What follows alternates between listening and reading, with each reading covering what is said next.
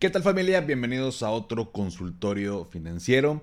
Espero que estén teniendo un excelente sabadito en sus casas, trabajos, escuelas, eh, simplemente descansando, pero espero que tengan un buen café que los esté acompañando en su día.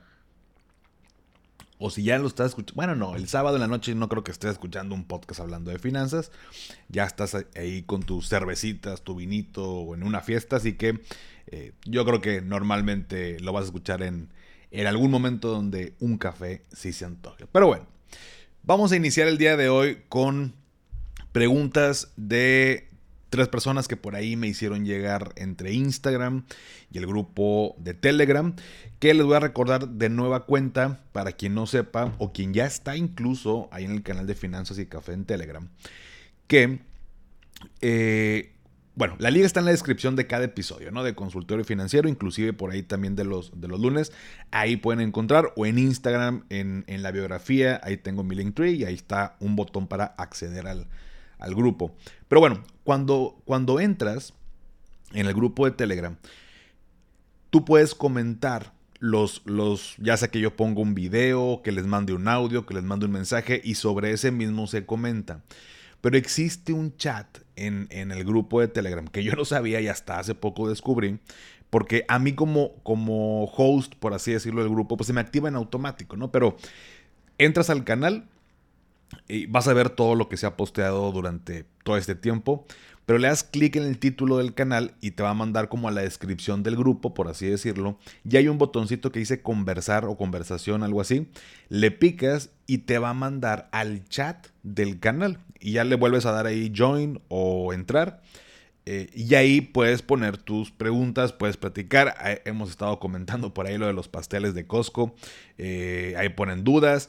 Eh, ya me, ha dado mucho gusto que entre las personas que están en el grupo, eh, pues se contestan, pues es la idea. Creé este canal justo para eso, no nada más para que me estén escuchando a mí o para que estén esperando que les ponga un mensaje, sino que entre todos podamos platicar y crecer ahí con todo el tema del conocimiento. Pero bueno, habiendo dicho esto, vamos ahora sí a dar inicio, como cada sábado, con las preguntas, dudas que surgieron durante la semana. Y la primera eh, es de Manuel Reina, que me pregunta, dice Paco, es sobre seguros de gastos médicos mayores, ya que yo tengo un seguro, pero voy a iniciar en una nueva empresa y la compañía me ofrece el mismo seguro.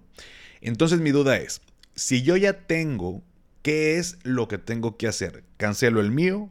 ¿O la compañía tiene que pagar el que yo estoy pagando? ¿O qué tengo que hacer? Ahí te va, mi estimado Manuel. Mira, la, compañía, por supuesto, no tiene obligación de pagarte el que tú ya tienes. Aquí voy a asumir que tú tienes por ahí uno eh, individual. Porque pones aquí que eh, si tú ya tienes el, tuyo. Entonces, si, si, tú ya tienes una póliza individual, habría que ver si la empresa, el seguro que tienes, es un seguro colectivo. O hay empresas pequeñas y algunas medianas que de pronto no no los aseguran con una póliza colectiva, sino que eh, cada colaborador tiene una póliza individual y por ahí la empresa les da como un tipo bono, eh, como prestación para pagar su póliza y cada quien se consigue, cada quien se consigue la suya.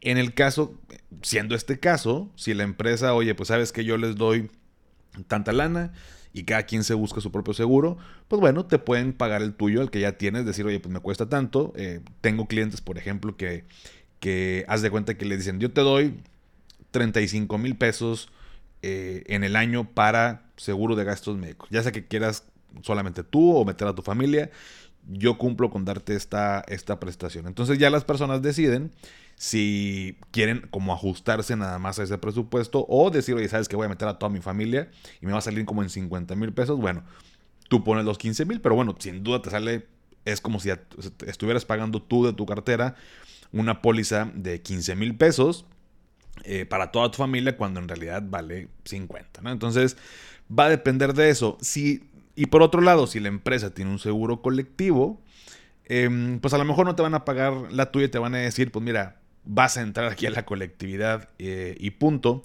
Entonces, ¿qué tienes que hacer con el tuyo? Punto número uno, yo te diría que no lo canceles, sin embargo, que lo modifiques.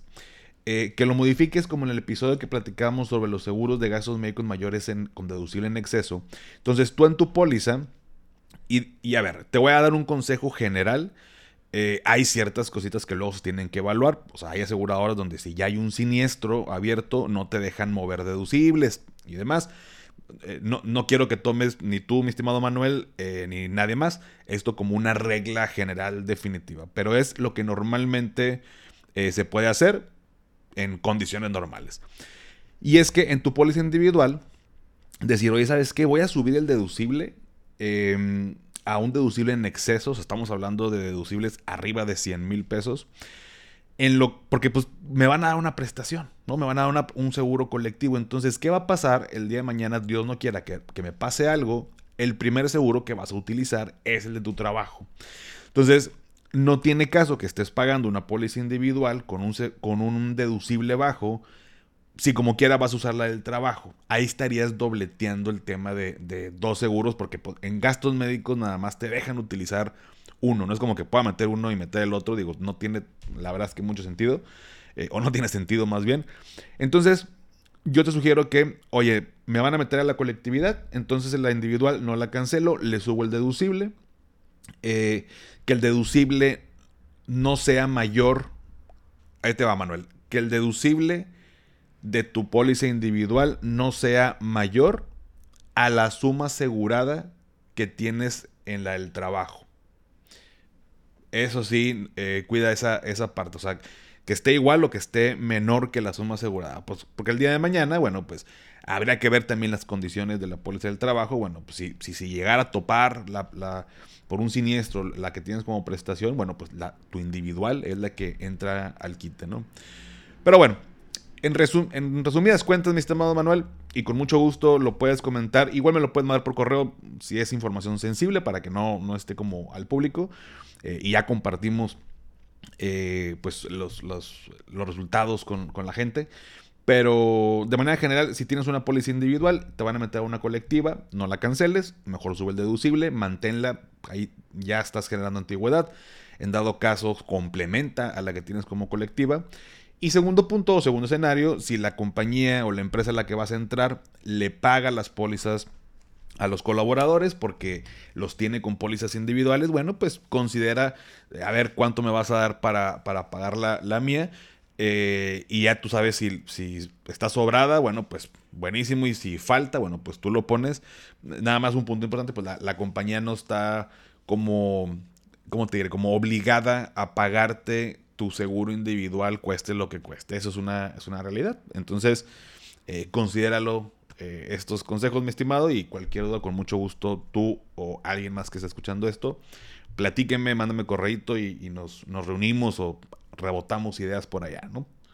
Mm. Híjole, este día me quedó más rico el café. Eh, cada vez me queda más rico. No sé qué me está pasando, no sé, me estoy haciendo un experto. Nada se crean. Me quiero meter un curso de. Porque la neta, hay gente que dice de que, oye, ¿qué café me recomiendas? ¿Qué, qué grano? Y digo, güey, no sé. O sea, yo nomás pruebo un café y si me gusta lo vuelvo a comprar. O sea, no, no me hables de que si el café. O sea, conozco un poquito, ¿no? el, el, um, el molido, qué, qué, grado y qué nivel. Y, o sea, muy leve. Pero no te sé hablar de, de, de granos ni de molidos así, nivel experto. Pero bueno. Vámonos con la segunda pregunta que es de Juan Francisco, el tocayo. Me dice, mencionaste en el podcast que en este momento no es un buen tiempo para cambiar de Afore. ¿Me puedes decir eh, la razón?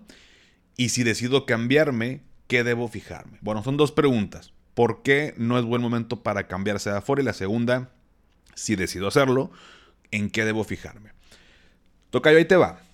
Eh, hasta hace poquito, de hecho, acaban de reactivar la posibilidad de hacer traspasos en cuentas de Afore, ¿no? O sea, cambiarme, pues. Y lo que sucede es que eh, si te has dado cuenta en tu, valga la redundancia, en tu estado de cuenta, te viene el saldo y a veces ha salido que viene como número negativo y la gente se asusta de hoy estoy perdiendo dinero o las afores no sirven, que bueno, ese es otro, es otro tema, ¿no? Pero ven un número negativo y nos asustamos. Y la realidad es que cuando vemos un número negativo en nuestro estado de cuenta de la FORE, no quiere decir que estemos perdiendo dinero, quiere decir que hay una minusvalía. Voy a poner el, mismo ejemplo que pongo siempre. Eh, imagínate que, que hay papelitos y cada papelito es más. Vamos a hacerlo aquí para los que están en YouTube, para los, que me ven aquí en video. Imagínate Aquí está. Son papelitos, ¿no? Entonces, em, hay papelitos de 10 pesos. Y yo tengo 100 pesos para invertir. Entonces me alcanzan 10 papelitos morados como este. Y ahí los tengo. El día de mañana, eh, por alguna extraña razón, la gente, el mercado y lo que tú quieras, los papelitos ya no, no valen 10, valen 9 pesos cada papelito. Entonces, si yo decido vender los 10 papelitos que yo compré en 10, pero los vendo en 9, yo le voy a perder un peso a cada papelito. Si no decido venderlos, no pasa absolutamente nada. Yo como quiera sigo teniendo los papelitos, pero esa disminución del valor de mis papelitos es una minusvalía. Mientras yo no venda los papelitos, yo no estoy perdiendo dinero. Caso contrario, si yo luego veo que los papelitos valen 11 pesos eh, y los vendo, yo me gano un peso por cada papelito. Si no vendo, no pasa absolutamente nada, sigo teniendo los mismos papelitos, pero a eso lo conocemos como una plusvalía. Entonces, habiendo explicado este pequeño ejemplo, cuando en mi Afore yo veo que hay una minusvalía y me cambio, el problema con eso es que estoy vendiendo mis papelitos de 10 pesos, los estoy vendiendo en 9. Por eso no es conveniente cambiar de Afore. Ahora, ¿cómo sé si me puedo cambiar la minusvalía? Bueno, tienes que revisar tu Afore, tienes que revisarlo junto con un ejecutivo del Afore. Eh, checa tu último estado de cuenta. Entonces, ahí sí como, como una pequeña reglita pudiera ser en épocas de minusvalías, no es conveniente cambiarte de Afore. Eh, porque aparte todo es como eh, cambiante, ¿no? O sea, y de pronto haber una plusvalía y a lo mejor ahí va a ser buen momento para, para cambiarte. Y lo voy a hilar con la segunda pregunta. Si decido hacerlo, ¿en qué debo fijarme?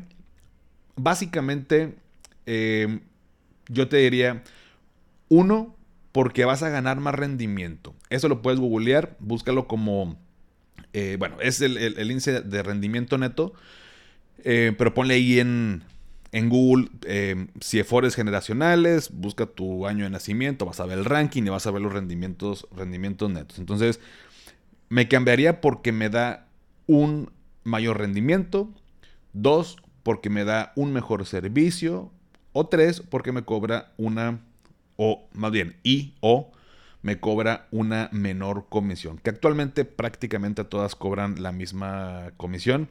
Eh, no es tan relevante, pero si dado caso fuera, hubiera un punto donde, oye, esta cobra menos comisión, también lo pudieras considerar. Entonces, una combinación de esos tres puntos em, para poder decidir cambiarte de Afore. Eh, revisa, te digo, en Google, ponle si Afores generacionales, busca tu año de nacimiento, pícale a ese link, te va a salir el ranking y pues checa en qué, en qué lugar está tu Afore. Ya si plano está en el último lugar que andan por ahí el no sé, bueno, depende de pero ponle 4.5 y el primer lugar está en 6.3, pues sí, o sea, un, dos puntos porcentuales sí hacen la diferencia a largo plazo. Pero bueno, mm, son es lo que deberíamos eh, fijarnos. Y si estoy en el top 3, o sea, en, una fore que, que es el top 3, pues sería tal vez por un tema de servicio, porque también ahí la diferencia ya una te da, no sé, el 6.2 y la otra el 6.3, pues punto uno, o sea, es una diferencia muy mínima si de plano, eh, o sea, si me están atendiendo bien y el portal y las opciones que de pronto me dan para ahorro voluntario, pues quédate en esa, ¿no? O sea, también van a ir cambiando de, rendimientos o al menos aguántala, no tienes que hacer todo el show de de hacer el cambio, no siempre tienes que estar en el primer lugar, porque a lo mejor el primer lugar luego pasan los años y ya no va a estar en el primer lugar. Entonces es una combinación de rendimiento, servicio y comisiones. Ahí quedó mi estimado Tocayo.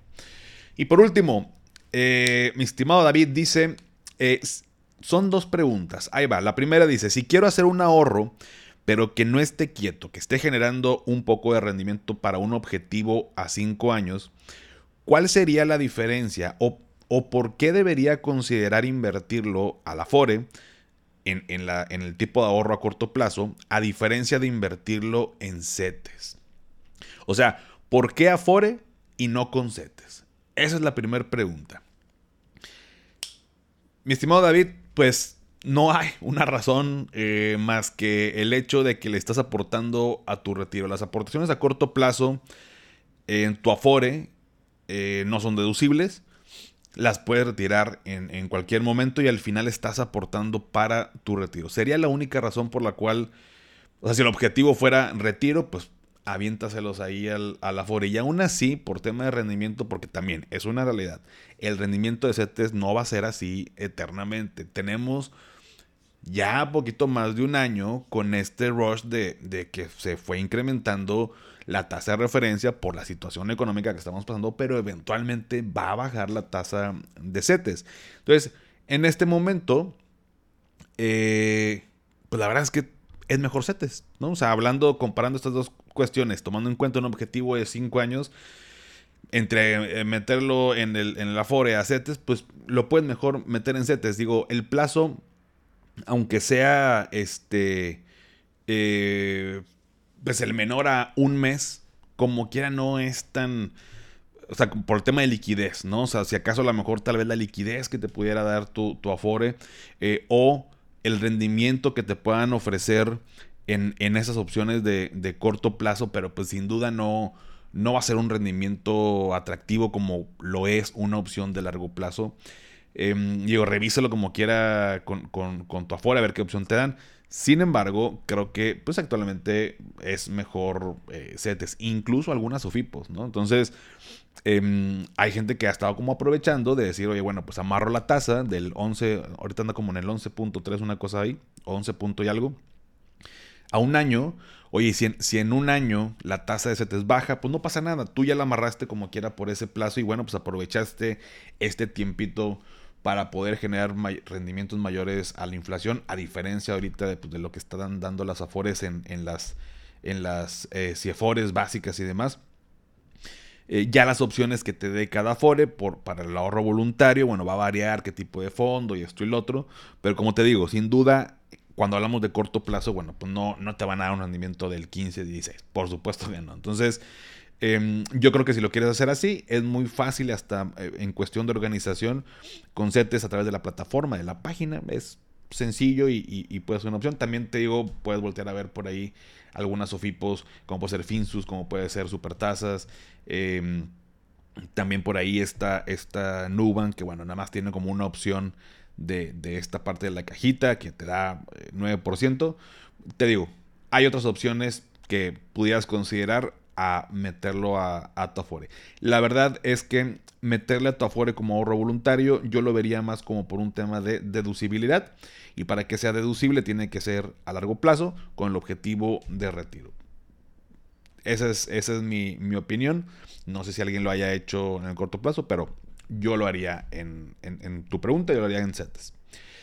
Y la segunda pregunta de David dice, ¿cuál sería la mejor metodología de ahorro en familia? Es decir, mi esposa trabaja, tenemos un ingreso y cada quien aporta algo para el ahorro para proyectos futuros, pero yo no lo quisiera tener en inversión en GBM.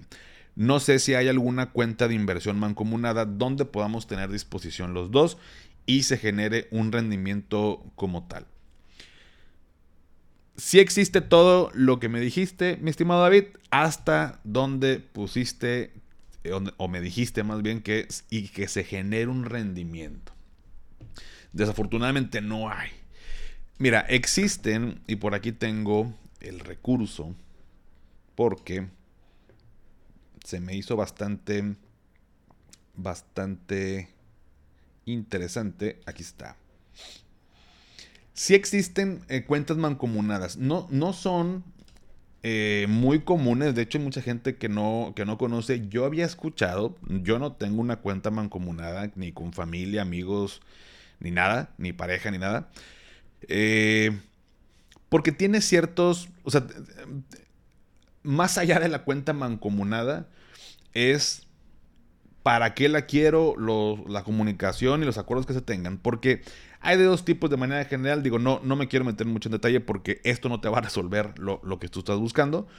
Pero están las cuentas conjuntas o, las cuentas eh, solidarias o indistintas.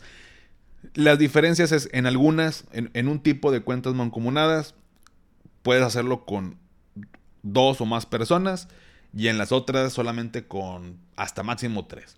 El punto es que en unas, eh, para hacer un retiro, para tomar decisiones, por así decirlo, todos tienen que estar de acuerdo, todos tienen que firmar. Y en la otra, a cada uno le dan una tarjeta y cada quien puede disponer. Entonces, estas cuentas básicamente son cuentas de débito. Le llaman cuentas mancomunada de ahorro, pero la verdad es que más que, o sea, no te generan ningún rendimiento, es como nada más para, pues, tú y yo tenemos una cuenta, le metemos una lanita porque queremos comprar una casa juntos, porque queremos ahorrar para este eh, objetivo juntos y listo. E, e, ese es nada más el, único tema y que podamos estar viendo los dos y disponer los dos. No te genera un rendimiento como tal. Entonces, si no fuera por un tema de organización, si es más, o sea, si no lo quieres invertir en, en, eh, hablando de GBM, que bueno, me pusiste nada más como, no, no quiero, este, GBM, igual platícame las razones, pero si es como para esto de, de, mm, a ver, me pusiste, no me acuerdo si era, ah, no, el 5 años será el anterior. Para proyectos futuros, pues igual pueden continuar, digo, cada quien abrir su cuenta, por ejemplo, en, en, CETES o en alguna Sofipo. Si es para, digo, eh, no sé, pues si es para disponer los dos, nada más toma en cuenta que no te va a dar rendimiento. Eh, y aún así no, no sé qué tan conveniente sea que de pronto tenga que ser mancomunada la, la cuenta. Eh, a diferencia, o sea, de que sea algo individual. Em, híjole, fíjate, está muy interesante esto que me preguntas porque creo que involucra un tema ahí de, de pareja que, híjole, mira, te, voy a platicar, estoy pensando, me quedo callado porque estoy pensando si contar esto o no.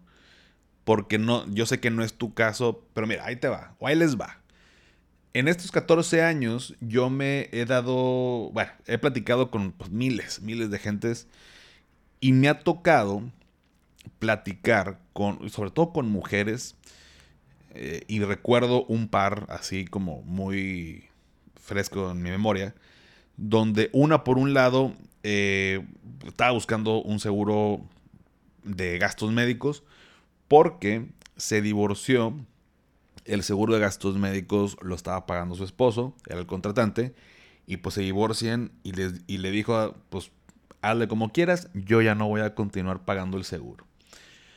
Entonces ella no estaba trabajando, era una situación complicada. Y me dice, Paco, ¿qué puedo? O sea, ¿cómo lo puedo? ¿Hay una manera de obligarlo? Pues es que mis hijos pues, se van a quedar sin protección. Y pues, pues desafortunadamente no se pudo hacer, o sea, no se puede hacer nada, ¿no? Pues al final, o sea, pues el contratante era él y, y bye. Y otro caso igual con tema de seguros educativos que ya tenían cierto tiempo pagándolos y el, y el señor decidió no seguir pagándolos ante un tema de divorcio eh, y, le dijo así como, pues ahí queda, o sea, tú si quieres, este, eh, haz lo que quieras o tú cómprales otro seguro y ya vemos. Entonces, te platico y les platico esto, porque de pronto también en mis asesorías toco el tema de, porque los, los PPR, por ejemplo, se pueden compartir, o sea, yo tengo un PPR y al momento de que me retire puedo compartir la renta que me entregan con mi pareja, ¿no? Si yo voy a recibir 10 pesos, yo le doy, a ella le dan 5 y a mí 5. Y creo que una manera financieramente sana es que cada quien haga su propio camino, ¿no? O sea, que cada quien tenga su PPR, que, que cada quien haga como sus, sus metas financieras, porque al final cae al mismo lado, ¿no? Cae en la misma bolsa. Y no, y no deseo no les, eh, un mal augurio a nadie, pero ese tipo de cosas no se pueden divorciar. Un PPR no se puede divorciar, un gasto médico no se puede divorciar, un seguro educativo no se puede divorciar, una meta, una cuenta mancomunada. Eh, pues no se puede divorciar. O sea, si se separan, tienen que haber que hagan buenos términos y bueno, pues yo lo sigo pagando, tú pones tanto y demás. Pero si no, es todo un problema. Y, y desafortunadamente lo he visto más en, mujeres, por eso cuando platico con mujeres y, que hacen como su propio ahorro o, platico con amigas incluso es, o sea, a ver, yo sé que estás bien con tu pareja, pero, o sea, y, y yo lo he visto y por eso quiero que todo el mundo haga como su propio camino porque es lo más sano financieramente. Parece, he estado cuidando las palabras, no te dando cuenta, cuido las palabras de lo que estoy queriendo, queriéndoles decir, porque yo sé que es un tema delicado, pero creo que lo más sano al final del día, si quiero, tengo proyectos en conjunto em, y estamos con objetivos a, futuro eh, y queremos ahorrar en, conjunto, yo creo que una mejor manera sería tal vez llevar un control. Eh, si tienes un archivo de Excel para tu presupuesto o, o no, ahí mismo puede ser. O ármate un Excelito de poner los objetivos que tenemos como pareja.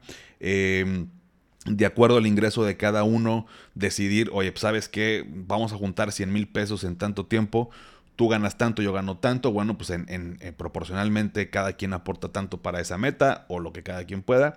¿Dónde lo vamos a aportar? Bueno, pues está, eh, cada quien lo puede juntar en su propia cuenta, hablando de, un apartado y cuando se logre la meta, bueno, pues entre los dos se, se paga.